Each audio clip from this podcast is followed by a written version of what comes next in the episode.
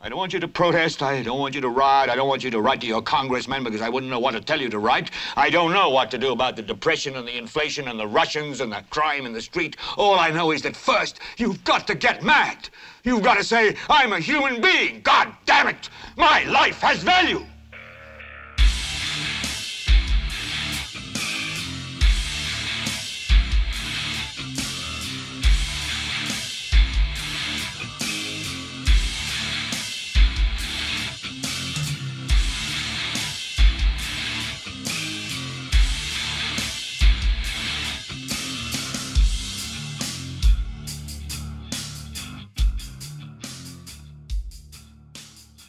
Esto es Helvete para Leviathan Podcast. Yo soy Carlos Rodríguez Duzán. Espero que esté bien, gente. bueno, de vuelta, la semana pasada, como algunos se pudieron dar cuenta, no hubo, no hubo podcast por este... ¿Por qué? Por razones técnicas, estaba cambiando de, de equipo, no lo pude hacer eh, funcionar correctamente, luego se me hizo un colocho y ahorita estoy con nuevo por lo menos nuevo micrófono que me encontré, por cierto, en una, en una tienda de estas de barata. Más que todo, el micrófono lo compré simplemente porque venía con el brazo que siempre andaba buscando, estos bracitos que se pegan a la mesa. Entonces ya tengo, ya tengo bracito y al parecer el micrófono no está tan malo. Pero bueno, ya tenemos. Ah, final de Semana Santa. Espero que no se me haya mezclado mucho en las playas o a donde quiera que hayan sido, eh, que hayan ido a pasar un par de días.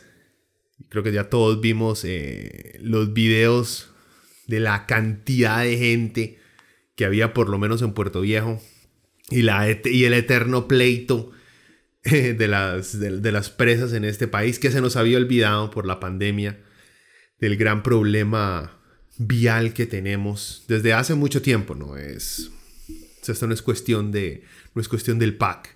Esto ha sido desde hace mucho tiempo que la gente se le olvidó, a nuestros líderes se les olvidó ir actualizando cada cierto tiempo nuestra, nuestra red vial.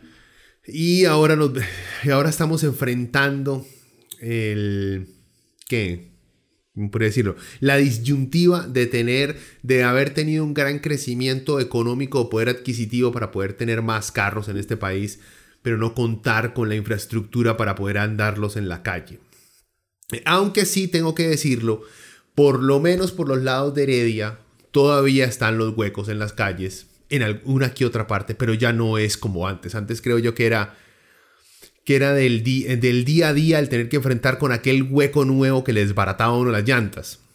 Siento yo y me puedo equivocar, por lo menos en mi zona puede ser que se ha mejorado mucho, pero eso de los huecos en las carreteras, como que creo que hemos avanzado y no mucha gente está hablando de eso.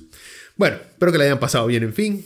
Este es todo el, esta es toda la, la, pequeña charla que uno tiene con algún extraño en una parada de buses. que uno empieza a desear, que llegue este bus para yo tenga que dejar de hablar papaya con este mae.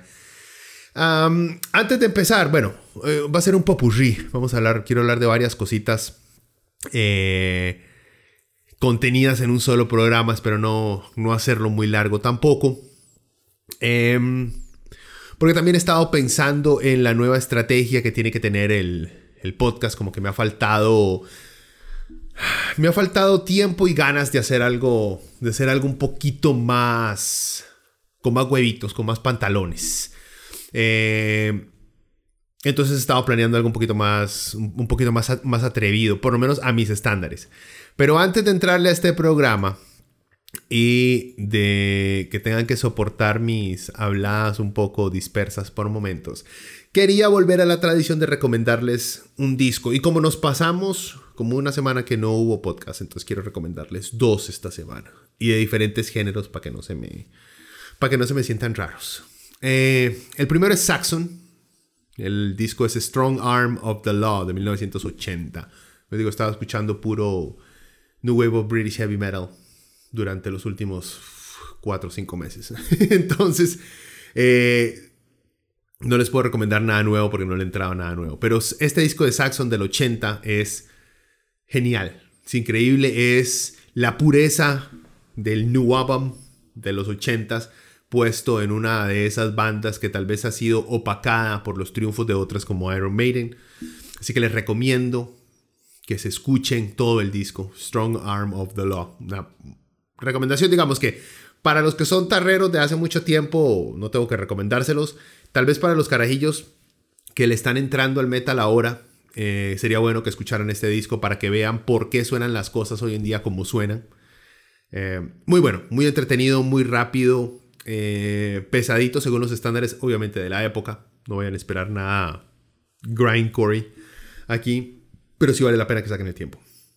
Y otro, un artista de la cual en los últimos meses me he ido poco a poco enamorando. Me la, topé de pura guava. Por fin el algoritmo de YouTube sirvió. Y es Meg Myers. Ah, esta madre gringa ha sacado dos discos. Sorry, Take Me to the Disco.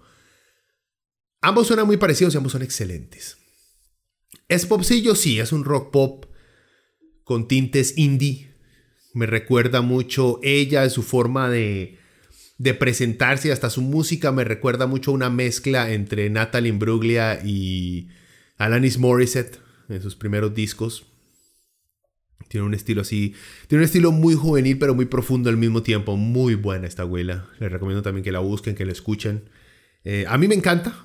Es, digamos que en medio de estar escuchando tanto eh, heavy metal inglés de los 80 necesito, digamos, un refrescarme con algo un poquito más moderno con un poquito más de, de tal vez de, sentimientos de, de, años después del 2000, entonces me refugio en estos dos discos de Meg Myers. Se los recomiendo, están muy buenos, los videos de la madre también son muy bien pensados, así que entrenle. Em, bueno, empecemos, aunque ya empezamos hace como 5 minutos. Hoy les quería hablar de dos cosas en particular y era de eh, el desmadre este que estaba haciendo la, eh, la diputada Nidia Céspedes en la asamblea y también hablarles de una noticia que siento yo pasó un poquito desapercibida porque salió nada más, nada más lo vi en el observador sobre ciertos comentarios sumamente racistas, sino es que literalmente nazis que hace un, un miembro del Partido Liberación Nacional. Pero antes de entrarle, bueno, aquí tengo una birrita, un toque. Para ir refrescando, porque cuando uno habla paja, gente, se le va, se le va secando la boquita. Ah, qué desagradable son eso. Eh, bueno, pero antes de empezar con lo serio, quería hablarle de dos cositas. Uno, eh, me vi Godzilla vs. Kong. Eh, más, este es, si pueden, si se van a cuidar, vayan a ver esta película al cine. Es película de cine. De cosas gigantescas peleando con otras cosas gigantescas, desbaratando absolutamente todo a su alrededor. O sea, es acción a niveles eh, Michael Bay, pero no tan estúpida como una película de Michael Bay. Entonces, si pueden ir al cine, vean en el cine. Yo lo vi en la casa. Entonces no es lo mismo. Cuando uno está en la casa, en una pantalla, por más grande que sea la pantalla en la casa, uno pierde cierta parte de, ese, de esa capacidad por impresionarse por una pantalla gigante de, de cine. Entonces uno queda cuando está en la casa teniendo que analizar historia. Y lamentablemente más, para una película de estas, tener que analizar la historia. o no analizarla, sino que uno, como está en la casa, uno tiene más tiempo para fijarse en otras cosas pequeñas porque los efectos especiales no lo sorprenden a uno tanto. Em, entonces, si pueden ir a verla al cine, véanla al cine. Entonces, spoilers. Más, está en el nombre, ¿verdad? Es Godzilla vs. Kong. O sea, los dos más se agarran a pichazos. Eh, pero hay pequeñas cosas que a mí digamos, después de la quejadera que tuvo la gente, después de que los que se acuerdan de haber visto Man of Steel, la, primera película de Superman que hizo Zack Snyder, y la lloradera de la gente de la cantidad de muertos que hubo supuestamente en Metrópolis cuando Superman pelea contra Zod. Eh, después de eso, como que el paradigma de ver películas de desastres cambió un poco, porque vimos que muchos fans empezaron a quejarse por las muertes de personajes ficticios en una pantalla, que en parte está bien. En fin, Kong vs. Godzilla, Godzilla perdón, agarra, eh, digamos, esa cantidad de muertos que hubo en, en esa película de Superman y la deja por el suelo. o sea, es una película de desastre natural en la cual dos bichos gigantescos aplastan ciudades con millones de habitantes adentro. Estamos hablando de millones de muertes, edificios que colapsan por completo, calles aplastadas. O sea, más, es, es una pornografía de, de desastre a niveles este, apocalípticos, que ese es apocalípticos, que ese es en parte la idea de este tipo de películas. Pero uno, mae, o sea, para meterse en la película, uno no puede entender cómo es posible que dentro de la, lógica de la película es tratar de mantener eh, vivos por lo menos a dos monstruos que desbaratan ciudades cada vez que pelean con otros monstruos que también quieren destruir este, ciudades. En, ningún, en esta, como por ejemplo en Pacific Rim, la, la, lógica de simplemente invertir plata en crear un arma lo suficientemente poderosa como para matarlos a todos, por más buena gente que se vea Godzilla, es un peligro también y debería ser exterminado. No hay nadie, digamos, las oportunidades de tener un malo con una lógica este, del mundo real le daría un poquito más de peso pero escogen siempre tener una lógica sumamente idiota para poder traer elementos externos, como en este caso Mecha Godzilla que sale en esta, en esta película. En fin, yo sé el tipo de película que es, pero es idiota. El tema es idiota, los científicos son idiotas, los monstruos son idiotas, la gente es idiota. O sea, es, un universo, es un universo de idiotas donde mueren idiotas. Entonces, ah, también no hay que sentir tan mal. a lo que voy es esto, es... Y, en parte podría decir que eh, después también de ver eh, el, relanzamiento del Justice League de Zack Snyder, también uno se da cuenta que puede ser que esta película, el guion original, la historia original, no sea tan idiota como nos la presentan, eh, pero que hubo que hacerle un montón de cortes para que tuviera un tiempo decente en el cine. Y como es Godzilla vs. Kong, ¿qué importa también la historia? La idea es ver a esos dos más de pichazos. Pero en fin, es, estamos hablando, lo, lo, que a mí me decepciona muchas veces es que hay editores, escritores y directores profesionales que aunque sepan hacer lucir muy bien las cosas, madre, las historias, o sea, honestamente, dejan mucho de qué desear. He escuchado varios este, críticos en línea que escucho decirlo, y estoy completamente de acuerdo con ellos, que esta es una película que un carajillo de 10 años hubiera escrito. Y estoy de acuerdo. Eh, porque es, o sea, es una ridiculez de inicio a fin con personajes completamente innecesarios. Eh, no es una película, digamos, cringe, es una de esas películas idiotas, pero que, entretiene, que llama la atención, que uno pasa el rato con ella. Ya no es una película idiota ofensiva, no es Michael Bay, no es ofensiva, no es idiota ofensiva. Entonces, pueden verla. Les doy permiso. Pasemos, pasemos otra. No me va a quedar porque yo puedo pasar una hora hablando paja sobre películas idiotas que a uno no entretienen. yo no sé, bueno, los que siguen la NBA, yo no sé si saben que hay un jugador que se llama Kevin Durant, que es la representación de la estrella llorona, adolorida, primadona, que no soporta que nadie medio le diga algo malo. Y con una... El bueno, para empezar, los que saben quién es Kevin Durant, no tengo que explicarles. Para los que no saben quién es Kevin Durant, es un jugador de la NBA, que es uno, yo lo pondría, que está en el top 5 de los mejores jugadores de la NBA en este momento, que está lesionado ahorita, pero el MA es increíblemente bueno. Ah, tanto así que hubo momentos en los cuales la gente quería compararlo con LeBron James, cosa que es un idiotez porque LeBron James es un hombre y Kevin Durant, Kevin Durant es, es un niñito llorón que le han dado todo en la vida. En términos basquetbolísticos, obviamente. Su vida personal creciendo tiene que haber sido muy, muy difícil como la gran mayoría de jugadores de la NBA, lamentablemente. En fin, ¿qué pasó con Kevin Durant? Que lo, la NBA le puso una ¿cómo se dice? Eh, una multa de 50 mil dólares por un pleito que tuvo en línea con Michael Rappaport. Michael Rappaport es un actor, comediante gringo que se ha dedicado a hacer podcast y Es uno de estos neoyorquinos que utiliza el estereotipo de ser de Nueva York para hacer podcast, aparecer en películas. O sea, ha lucrado muy bien de ese estereotipo. Y es este personaje que ponen en cualquier película porque necesitamos a alguien de Nueva York hablando paja con acento y todo y con esa actitud. Entonces contratan a Rappaport. El mano es muy famoso, no es de mucho peso, pero es reconocible. Se sabe quién es. En fin, Durant hace tiempo, ¿y por qué le pusieron esta, esta, esta multa a Durant? Porque el mal empezó a mandar este, mensajes por Instagram, se peleó con Rappaport, entonces empezó a mandarle mensajes por Instagram insultándolo, diciéndole cosas homofóbicas, amenazándolo que le iba a agarrar a pichazos, que la esposa no lo respetaba. O sea, un bullying, un acoso y amenazas en línea por parte de Durant. ¿Por qué?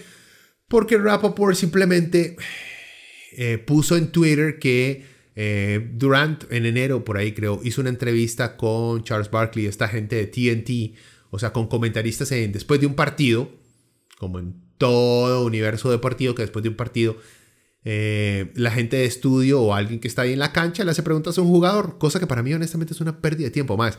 ¿Para qué les preguntan a estos maes cosas si siempre responden lo mismo?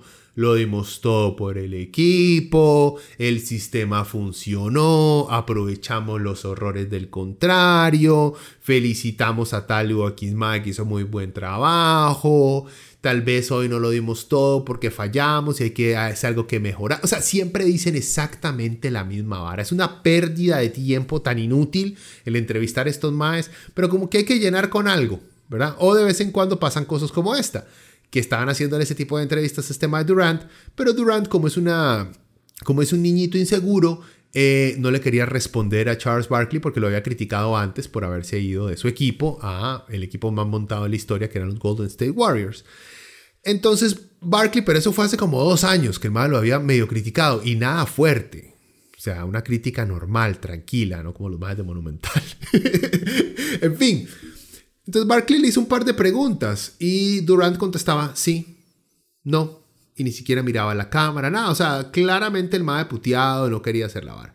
Entonces Rappaport en Twitter le puso, mae, si no quiere hacer la entrevista no la haga y ya, deje de ser tan sensible. Va, una crítica, digamos, claro, pero esto, como Durant es una chiquita, no, una chiquita no, me falta, creo que es una falta de respeto. Es un chiquito inseguro, entonces el Mae empezó a agarrarse con, con Rappaport por medio, de, por medio de Instagram, creo que fue. Que el Mae tiene un historial de hacer esto, el Mae con, con X o Y, o sea, usted, si usted está oyendo esto, busca a Kevin Durant en su cuenta oficial en Twitter y le manda alguna vara insultándolo, el Mae es de esos Maes que lo va a buscar y va a empezar a mandarle a usted mensajes que usted no es nadie, que él es grandioso, que él es jugador de la, de la NBA y usted es un idiota que no sabe, porque así es, el más es, lo más patético, o sea, es patético Kevin Durant en su forma de actuar. Y este más este ha sido MVP de la NBA, ¿verdad? Ha sido el mejor jugador, ha sido declarado mejor jugador en, un, en una temporada entera. Y es no solamente es que le dicen sensible ahí, o sea, digamos, la gente de ESPN y todo esto le dice sensible a Durant. No, Durant no es sensible, Durant es patético, es triste, es un caso de un mae que lo tiene todo como aún así, las inseguridades en su vida le determinan que él no es nadie y que tiene que pelear contra cualquier persona que haga cualquier cosa. O sea, es triste, es patético el mae. Eh, pero ahí sigue con otro equipo súper montado que están de favoritos para ganar el campeonato de la NBA este año. Eh, aunque yo no creo, creo que les va a pasar las de los Clippers el año pasado y van en medio playoffs, van a eh, implosionar y su temporada va a terminar en un fracaso. Tal vez si logran sobrevivir el, equipo que han armado eh, este año, la próxima temporada, creo que la próxima temporada sí se la pueden llevar, pero no creo que en esta puedan lograrlo. Aunque no se puede equivocar. Que los Mavs tienen prácticamente un equipo de estrellas, Kyrie Irving, Um, James Harden, Kevin Durant, tienen ahora a Marcus Aldridge y al desgastado Blake Griffin. Y tienen varios este, jugadores ahí, bancas muy buenos, muy sólidos. Así que los más están entre los favoritos, pero ya veremos. Eh, sin hablar que Kyrie Irving, el compañero de equipo de Durant, es uno de estos más que cree, el más fue la universidad, ¿verdad? Que cree que la Tierra es plana y que la gente es que la gente no es tan abierta de, de pensamiento. O sea, Kyrie es otro idiota con mucha plata que al, haberse rodeado de gente que le dice que sí a todo, él cree que él es una persona inteligente cuando es claramente un babosazo, con mucha plata. Es el problema, digamos, de colocar a atletas en posiciones de importancia social. Por eso salimos con Kevin Durant y, y, y Kyrie Irving en este mundo. Así que gente, dejemos de endiosar a un par de más que son buenos para jugar con una pelota, que no tiene nada de malo, pueden ser muy buenos y hay que respetarlos en ese sentido. Pero hay que, o sea, hay que ponerlos al mismo estándar que uno pone a un compa. Si mi compa se empieza a hablar de que la Tierra es plana, yo le digo, deje de ser tan idiota. Porque Kyrie Irving tenga toda la plata del mundo, eso no le quita que sea un idiota. Solamente que es muy bueno jugando básquet. En fin, dejemos el, el básquet, el basket talk para otro, para otro podcast.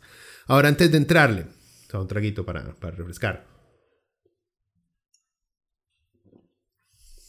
Bueno, pongámonos serios, aunque las noticias no sean serias, sino más... Dan más tristeza que cualquier otra cosa. Y la primera, como les dije, es sobre eh, la diputada Nidia Céspedes de Nueva República. Bueno, yo estoy grabando este domingo, así que yo no sé si ella todavía siga ahí sentada en la asamblea. ¿Qué es lo que ha pasado? Que la señora, desde la semana pasada, antes de Semana Santa, empezó a hacer una protesta en la Asamblea Legislativa, quedarse ahí, digamos, pararse en medio de la Asamblea Legislativa y pasar ahí todo el día y la noche. Quedarse ahí durmiendo, levantarse ahí en forma de protesta. ¿Por qué? Eh, Primero y principalmente, primero y principalmente, ay Dios mío, valga la redundancia, ya, estoy como doña, como doña Nidia.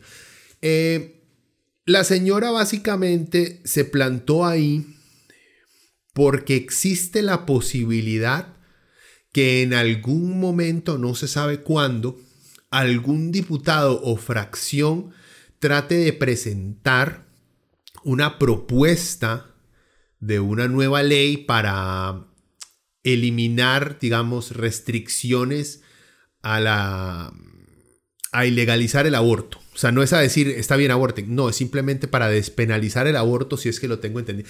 Ese es el punto. La ley no se ha redactado. La ley no se ha presentado. No tiene absolutamente a nadie respaldando una, una propuesta para, eh, para que se despenalice el aborto en este país y cualquier mujer que lo quiera tener en cualquier momento lo pueda tener. Nada de eso ha pasado. Entonces cuesta mucho decir exactamente cuál es el problema con la ley. Lo que pasa es que como doña Nidia es una fanática religiosa, entonces no quiere ni siquiera considerar la propuesta de despenalizar, por ejemplo, el aborto de una mujer violada. Porque ella prefiere que esa mujer violada, después de ser violada, y que le toque tener el carajillo. De por sí, salada ella, ¿verdad? O que una niña que ha sido violada por uno de sus propios familiares, menor de edad, también que, sea, que el Estado la obligue a tener ese chiquito. Porque de por sí eh, eso de los derechos de las mujeres siempre van a ser aplastados por los derechos de cualquier otra persona o entidad que ciertos fanáticos consideren más importante que la mujer en sí. acuérdense, para muchas de estas personas la mujer no es, no es un individuo, sino más bien un simple producto o un simple empaque para algo más importante que vienen a ser futuros miembros de diferentes este, congregaciones religiosas. Pero eso es una opinión personal. En fin, a Doña Nida se quedó ahí no solamente por eso, esa es la principal, esa es digamos la que al principio ella manifestaba más, pero en cuanto los días fueron pasando la prensa le empezó a dar más pelota y empezaron a cuestionarle las cosas idiotas como o se está protestando por algo que no ha pasado y que no sabemos que va a pasar. Entonces es como difícil negociar con usted si las cosas no han pasado. O sea, no podemos darle ningún tipo de concesión a algo que no se ha hecho. Creo que es lógico.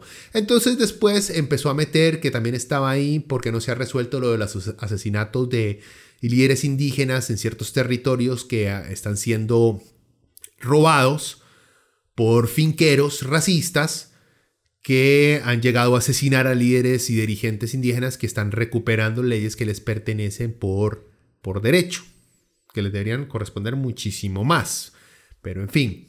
Entonces agregó esto también, que estaba ahí porque tenía que resolverse esto pronto. Que digamos que es una causa muchísimo más noble, cierta y real. Entonces como que se ha aferrado ella a esta causa para que... Ah, para no pasar tanto color, para no ser tan ridícula. Y ha metido un par de pendejadas más ahí. No pendejadas, los, las, digamos, los motivos son, son cuestiones serias. Eh, lo de la muerte eh, y el acoso de, los indígenas en Costa Rica es algo muy serio que lamentablemente a ningún gobierno le ha importado. No nos hagamos... Eh, no tratemos de ignorar que esto es algo partidista, a ningún gobierno le importaba, a nadie, a nadie del Valle Central honestamente le importa un carajo lo que pasen con los indígenas en zonas fronterizas o en territorios en los cuales no tengamos que verlos, porque nos encanta tenerlos en reservaciones para ir a verlos de vez en cuando cuando tenemos vacaciones, porque qué bonito que viven en esa pobreza, ¿verdad? Nuevamente es opinión mía.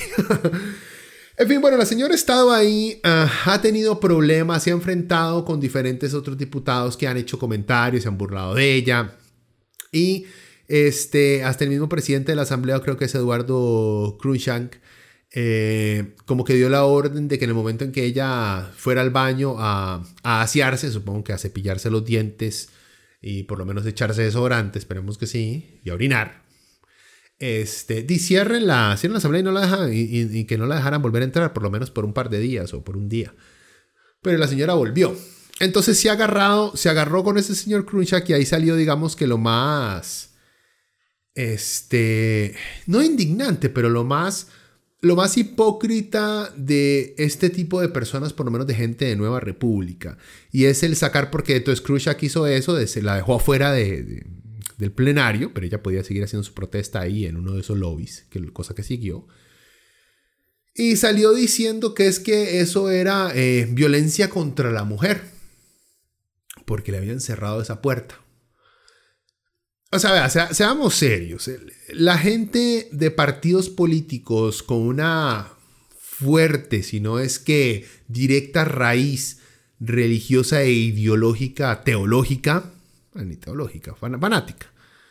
Como Nueva República es el tipo de gente, es el tipo de partido que no cree en los derechos de la mujer, porque no cree en el derecho de la mujer a escoger si va a tener un aborto o no, si va a tener un hijo o no va a tener un hijo. Ellos no creen que la mujer tenga derecho a, escoger eso. Ellos no creen que la mujer tiene, tenga derecho a escoger qué hacer con su propio cuerpo. Esta es la gente que se indigna si una rapera sale hablando de su buenas pussy. Por ejemplo, es la misma gente. Eh, entonces sacar terminología a la cual siempre se han opuesto solamente porque ellas son víctimas de algún tipo de lo que consideran abuso.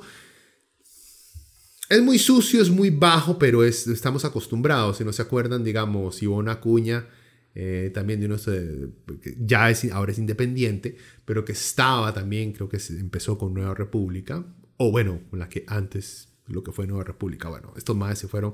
Como las iglesias evangélicas, hay un pleito y el, el maes se va y crea una nueva. Algo así pasó con este partido, el partido de Fabricio. Y bueno, Acuña fue igual, es de las que se opone a cualquier tipo, es de las que habla de manera despectiva de la palabra feminismo.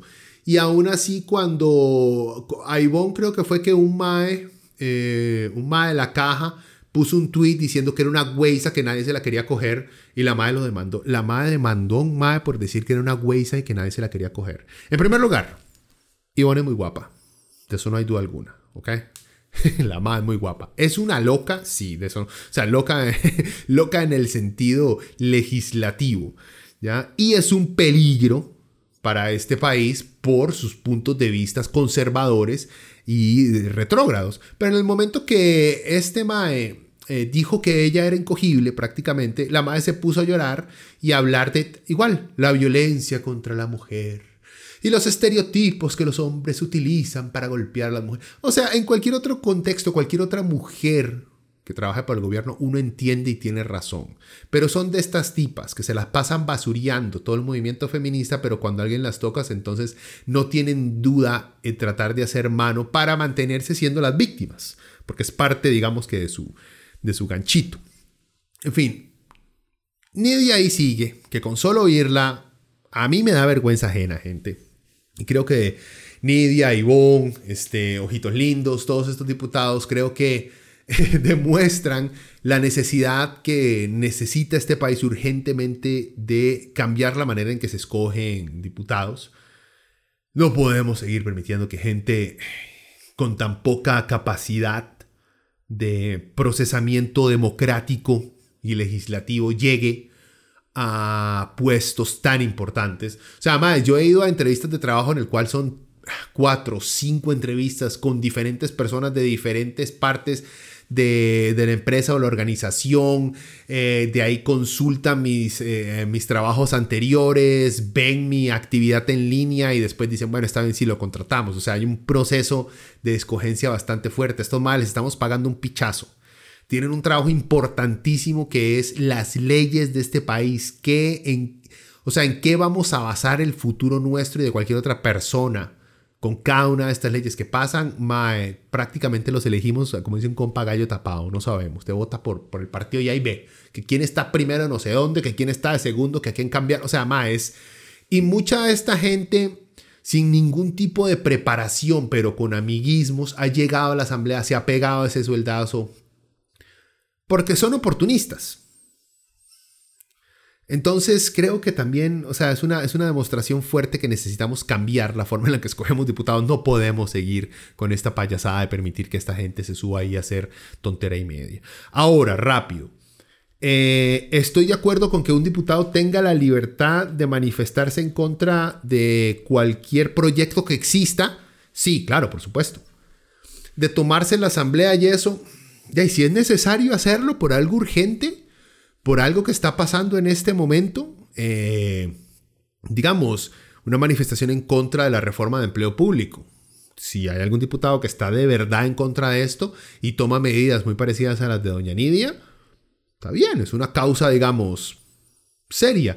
No me refiero, o sea, lo que quiero decir es que yo no estoy en contra de que doña Nidia haga su protesta. Me parece ridícula eh, el por qué le está haciendo, pero la yo no le quiero quitar a ella el derecho de manifestarse de esta manera, por más idiota que sea, o sea, la manifestación, no ella, la manifestación. O sea, eh, que quiere manifestarse porque no hay suficiente chocolate caliente en la asamblea, entonces, no, no, no, entonces hay que cancelar eso. Nadie puede manifestarse por nada dentro de la asamblea. Entonces, poco a poco le vamos a quitar el derecho a todo mundo a manifestarse. Ya, o sea, entonces hay que tener también mucho cuidado. Que doña Nidia no entienda, digamos, porque vio Tenet y quedó muy perdida. Entonces no logre comprender qué significa futuro, pasado, presente y todas estas cosas.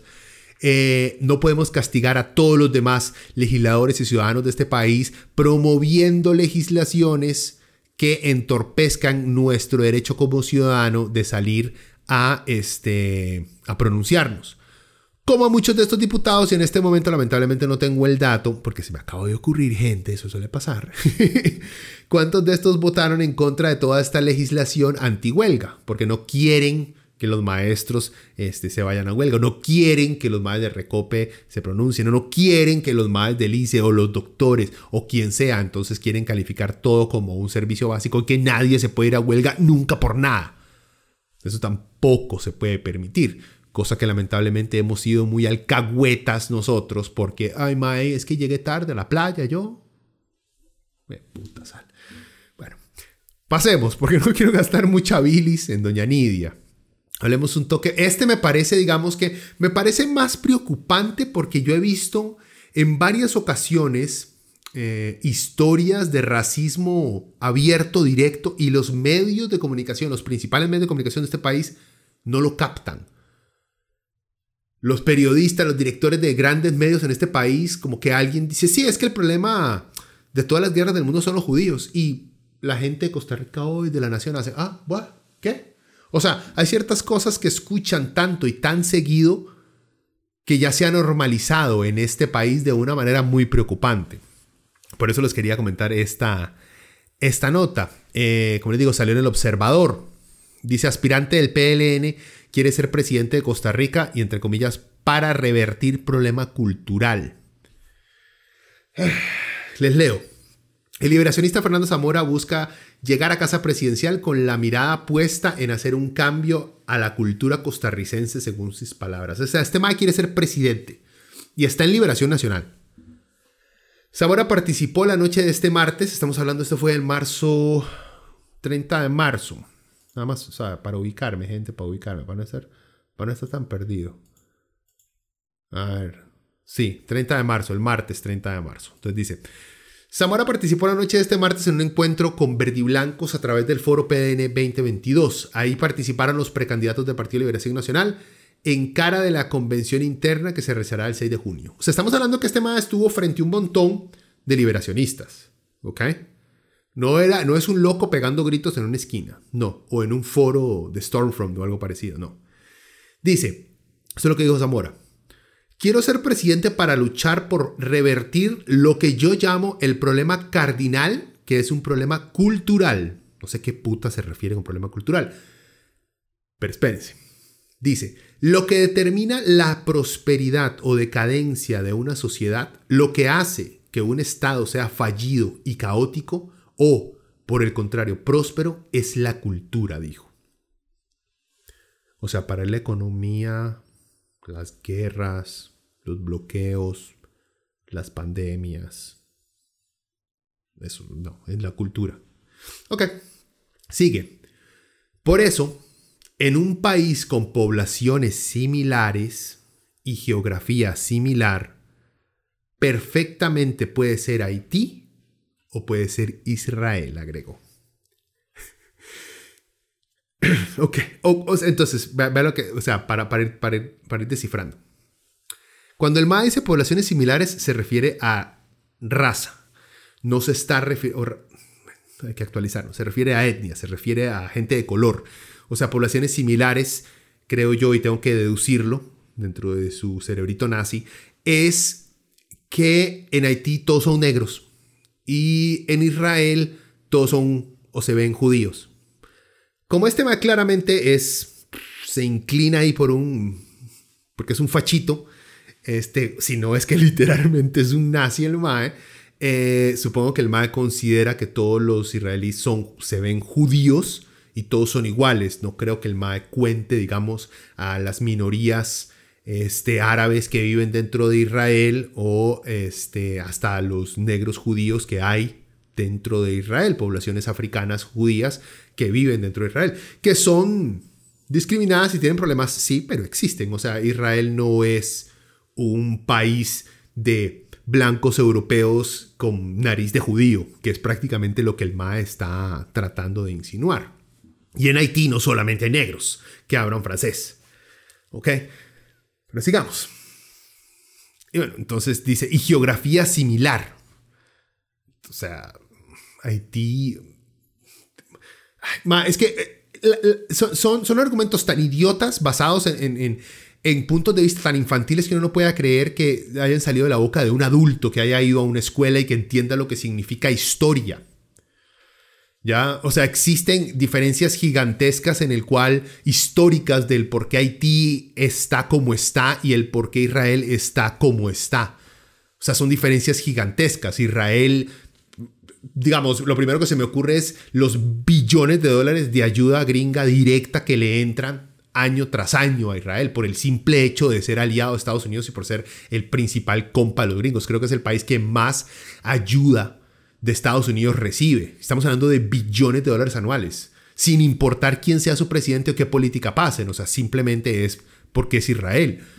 Haití no. Haití recibe ayuda de ciertas eh, instituciones gringas, pero en el momento en que el gobierno, el Congreso gringo se da cuenta de cualquier tipo de anomalía, cortan esas, esas ayudas humanitarias y no llegan a los billones anuales sin condición alguna. Digamos, eso es por encima de mi cabeza. Luego están las guerras, está el racismo latinoamericano, europeo, gringo en contra de Haití, el primer país este, de esclavos que se liberó y masacró a sus, a sus racistas dueños de plantaciones, que lo cual muy bien, aplausos por Haití, que ha sido uno de los países más valientes, por lo menos en lo que consta, a rebelarse a las lacras que tenían asolado a su país. En fin, hay muchas condiciones, pero por eso este es un argumento de un niño que está en la escuela y no ha llegado todavía a clases de historia, pero estamos hablando de un Mae que quiere ser presidente y que aún en este momento sigue siendo parte de Liberación Nacional. Yo no he escuchado que lo hayan echado. Bueno, Continúa, el MAE dice, la gran cuestión, ah, es que aquí nos va, nos va a iluminar, es porque Israel es Israel y Haití es Haití, teniendo más o menos la misma población y territorio. Bueno, esencialmente por un problema cultural, continuó el aspirante. Durante el espacio de más de una hora se le consultaron propuestas en materia educativa, seguridad, ciudadana, reactivación económica, entre otras. En caso de llegar a gobernar, prometió ser un aliado de la democracia israelí, según dijo ante el cuestionamiento de la ex, vicepresidenta del partido Clara Lieberman. Adicionalmente, Zamora sumó su nombre a los aspirantes que solicitarán una cita ante el Comité Ejecutivo Nacional para la inscripción de su precandidatura. Durante este martes, el liberacionista hizo la solicitud oficial, según estableció el partido de esta eh, eh, ocasión, confirmó Katia Rivera, presidenta del PLN. Ok, entonces, nada más para repasar, el MA dice, la cuestión es que Israel es Israel y Haití es Haití, teniendo más o menos la misma población y territorio, bueno, esencialmente por un problema cultural. Nadie, para empezar, por eso tenemos que estar tratando de comprender el, comentario racista nazi que el maestro... Sí, o sea, porque usted puede ser a favor del gobierno derechista israelí y aún así ser un nazi. Sí, es, es posible. Existen ese tipo de, ese tipo de coyunturas. Aunque, bueno, si la palabra nazi es muy, digamos, tal vez muy fuerte y no se aplique porque el MAD apoya mucho a Israel y por tanto supongo que a los judíos, según él, este, le podemos decir facho. No hay ningún problema. Cualquiera de las dos es intercambiable. Aunque yo me inclino un poquito más por, por lo, nazi, porque es que eh, los nazis estaban obsesionados con el tema de la raza, el color de la piel o la descendencia, y por eso era lo que y una de las, de las premisas del partido nazi era que el problema más grande de Alemania y del mundo no eran las políticas, no era la cultura, era las razas, era que ciertas razas eran inferiores y tenían serios problemas y al dejarlas contaminar otras poblaciones, entonces se tumbaban todo. Por eso es que el MAE dice un problema de cultura, no dice raza, no dice etnia, no dice color, porque es idiota, pero no es tan idiota. Sabe que al decir es un, es un problema de raza, uy, joven, le caería encima. Lo que más me indigna de todo esto, de ver a este protofacho aquí, hablando paja, es que, vuelvo a lo mismo, no se armó un desmadre en Liberación Nacional. No se pidió inmediatamente la expulsión del cretino asqueroso este. No, al parecer se le tomó en cuenta y se le sigue tomando en cuenta, digamos, para procesos internos dentro del partido. Es una vergüenza, es, es indignante el ver cómo un político en este país absorbe, y yo les juro a ustedes que este MAE es trompista, se los juro. Y vea, y yo les apuesto que el MAE es anticomunista, republicano de los que apoya a los gringos, escucha a Agustín Laje, ha pensado, o sea, ha pensado o en algún momento se los va a pasar para el PUSC. Y tiene obviamente eh, algún tipo de visión eh, económica libertaria. Vea, les ha puesto plata. Porque no conozco, o sea, yo me di cuenta de la existencia de este cretino con este, con este artículo. Pero que alguien me venga a mí a decir que el problema del por qué Israel está tan... Primero decir que está tan bien. O sea, con la cantidad de problemas de derechos humanos que causa Israel a los palestinos, a todos sus vecinos, el constante estado, simplemente la existencia de Israel donde está desestabiliza toda la zona, la que ha traído desde sus inicios los conflictos más grandes en esa zona, por el simple hecho que cuando se creó el Estado fue... Los británicos le regalaron a un grupo pequeño de sionistas un territorio que no les correspondía regalar, y una nación en la cual repetitivamente comete violaciones de derechos humanos, una tras otra tras otra vez, que internamente, aunque pretendan vivir dentro de una democracia, es simplemente un Estado sumamente derechista, que ha caído también hasta dentro de campañas de esterilización de propios judíos, pero de raza negra dentro de su propio territorio. Esterilizaciones forzadas y que no, y que los, digamos, las víctimas no se, no se daban cuenta. Mae, Bueno, y el creer que está bien por la propaganda que nos lleva acá muestra también su ignorancia, ¿verdad? Y el hablar de Haití, digamos que está mal por su cultura. ¿A qué se refiere por su cultura? Porque Haití, bueno, digo, Haití fue invadido y fue ocupado por los franceses, por los españoles, por los gringos. Entonces, ¿cuál cultura se refiere? ¿Se refiere a la francesa? ¿Ustedes creen que se refiere a los gringos? ¿O se refiere a la cultura española? Todos sabemos que el mal se refiere a que Haití está como está porque son negros. Ya, nada más que no se atreve, no tiene los huevos de decirlo abiertamente. No. Dice cultura. Cultura es, digamos, lo que dicen los gringos en eh, un whistleblower. Eh, whistleblower, no. Este, un dog whistle. Un, un pito pa' perro. Que sola, ese es el tipo, te los pongo así, ese es el tipo de discurso que solo los racistas entienden de una vez que no hay que explicarle un par de pendejos que no están enterados de que este país tiene serios problemas de racismo y de xenofobia, tal vez no lo entiendan, hacen, de cultura, se refiere tal vez que, es que en Haití lo que les gusta lo más es que le regalen las cosas, que le lleguen a dar este, ayuda cada rato, que la comunidad internacional se encargue de ellos porque a ellos no les gusta trabajar. Porque hay muchas doñitas en este país que son así idiotas y que dicen estas estupideces así abiertamente enfrente de la familia en plena, en plena cena de Navidad. En fin, vea, no le demos más, más vuelta. Yo creo que también sería, es, es muy infantil el tratar de buscarle eh, una explicación lógica a que un idiota compare Israel con Haití y que prácticamente diga que cada uno está como está por cultura. Es una estupidez. O sea, el, el MAE no sabe. Vea, uno, definir, a los sociólogos les cuesta definir exactamente qué es cultura, creo yo.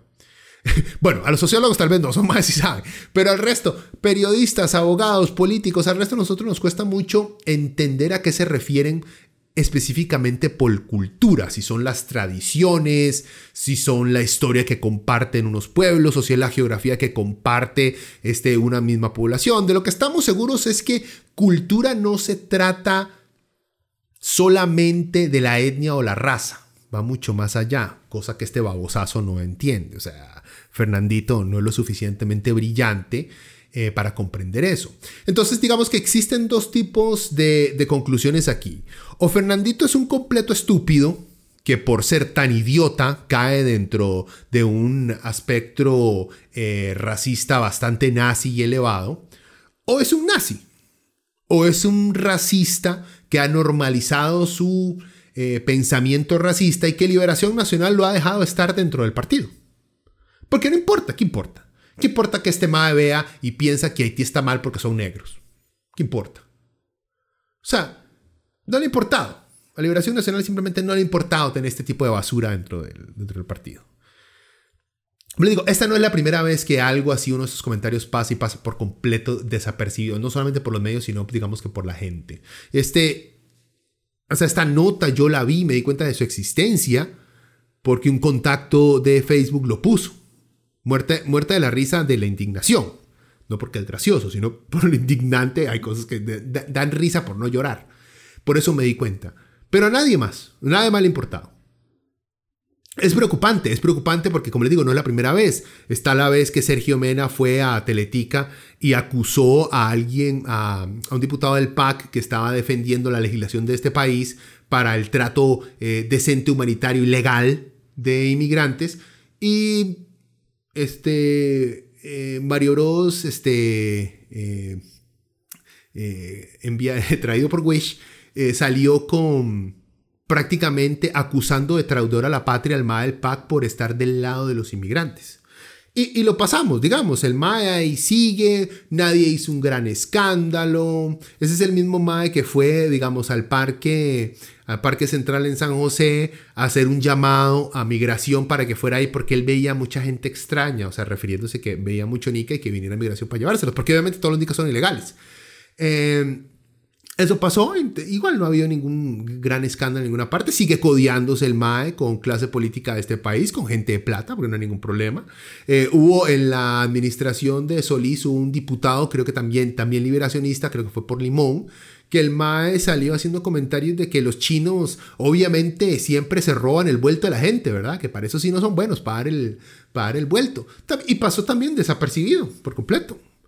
O sea, tenemos actitudes, el problema es que en este país somos sensibles a ciertas pendejadas, pero a cosas obvias como derechos humanos, eh, ahí sí como que no lo podemos reconocer. Lo preocupante es ese. Lo preocupante no es que Fernandito sea un idiota nazi. No, el problema es que los medios de comunicación y la opinión pública no se da cuenta que Fernandito es un idiota nazi y se puede convertir en el futuro en un problema serio. Y un partido político lo permite tener ahí este huevón. Bueno, Dejémoslo ahí, que ya no tengo nada bueno que decir. Y yo creo que no hay, ningún, no hay ningún análisis más profundo que se pueda hacer a la tremenda babosada que existe dentro de lo que le queda de cerebro a Fernando. O sea, y me pueden decir, Mae, pero es que ya muchos adjetivos negativos y denigrando al Mae. Gente, pero es que cuando uno es un racista y uno es un idiota, ¿qué más quieren que uno le diga? O sea, si se pone, Mae, es que hay que educarlo. Sí, moped, pero vea, esta vara es un podcast de una hora y yo nada más le dediqué 20 minutos a la vara. Entonces, no hay tiempo para sentarnos a explicarle a Fernandito que la historia es muchísimo más importante, la historia y el medio ambiente es muchísimo más importante que, digamos, eh, la etnia o la agrupación religiosa o política dentro de la cual usted haya crecido. Si crece dentro de un medio ambiente este, que lo que llena todas sus necesidades básicas y lo motiva a descubrir, a, la, a, estudiar, a avanzar y superarse, los resultados van a ser muy diferentes a otro tipo de medio ambiente en el cual agentes externos, guerras, invasiones, explotación, este, dictaduras, imposiciones, todo este tipo de cosas moldean muchos países. Pero ya les dije, o sea, si en algún momento tratan de confrontar a Fernando o alguien se atreve o se acuerda o le importa confrontarlo después de esta, de, esta cátedra de nazismo criollo que nos dio este babosazo, eh, fijo saber por la tangente si yo dije cultura. Sí, ¿y a qué se refiere con cultura, weón? Por eso voy. Entonces va a salir, es que la situación en la que están y, y que su país está muy mala, eso me refiero a cultura. Bueno, eso no es cultura, compadre. Entonces ya les dije, hay que, hay veces que hay que ver las cosas por lo que son y no tener miedo de mandar a la gente a la mierda. Y Fernando es un pobre pendejo, que sería muy bueno que Liberación tuviera los pantalones y la integridad suficiente como para poder echar este cretino del partido. O por lo menos presionar lo suficiente para ver, oh, eso son toque, madre. ¿Qué puta está tratando usted de insinuar al decir que Haití es Haití por su cultura? Israel es Israel por su cultura. Y el problema que tenemos los ticos es cultural. O sea, ¿a qué se refiere usted? Que quiere un país homogéneo en el cual echemos a todo mundo que no sea este como criollito o, mesticito, porque aquí hay ticos que juran que son blancos así, más nórdicos, nórdicos se creen aquí algunos. ya de una mezcla zaguates inmundo lo que vemos en este país, todos estamos mezcladiticos, pero hay uno mezcladitico que salió, digamos, salió perrito, perrito más claro, ¿verdad? Que uno que sale un perrito más negro, entonces ya se creen, se creen de, de patita parada. En fin, por eso les digo, mejor acabémoslo aquí, que ya no tengo nada bueno que decir. y no hay más análisis que sacarle esta vara. Eh, además, si escucharon esta vara, les cuadró. Ahí les voy a poner la nota de, Fernandito abajo. Si ustedes conocen a alguien de la Liberación Nacional que o sabe un poquito más del tema o sabe que lo echaron algo, mae, mándenme un mensaje, mae, si, si, lo echaron, o sea, si le dijeron algo, mae, ya no, ok, ok, para no, mae, porque honestamente estas varas estresan. O si usted tiene algo de, de, de contactos con respecto, hágale saber al mae que este tipo de cosas no se dicen, mae. O sea, eso es nada más, ya le dije, para sus foros de Skukus Clan, de Stormfront. Nada más ahí puede hacer este tipo de comentarios. Que el país como que sí hay gente que todavía cree en la igualdad de entre las personas. En fin. Bueno, gente, eh, espero por lo menos haberlos entretenido. Cualquier cosa, nos escuchamos la próxima semana. Voy a ver si hago, como les digo, planeando tratar de hacer algo diferente, un poquito más, un poquito más atrevido para salir de, para salir del letargo. Eh, y bueno, si les cuadro, compartan esta vara o a mí me importa muchísimo más que me den sus comentarios, honestamente, que compartan esto. Eh, dígame, ma, me gustó tal cosa, no me gustó tal vara. Eh, podrías hablar de esto, podría hablar de lo otro. Te equivocaste en tal vara. Todo eso, o sea, eso sea bienvenido. Para eso está también el correo leviatanpodcast.gmail.com. Me pueden mandar un mensaje ahí o me pueden mandar un mensaje ahí por Facebook. Igual Podcast, página en Facebook o en Instagram. Ya saben, los podcasts los pueden encontrar ahí en Spotify, en iTunes y claramente en la página web leviatanpodcast.com. Bueno, gente, eh, nos escuchamos la próxima semana. Que bueno, los que estén llegando apenas de la playa ahora después de las presas, que no me lleguen muy traumados. Pura vida, nos hablamos. Chao, chao.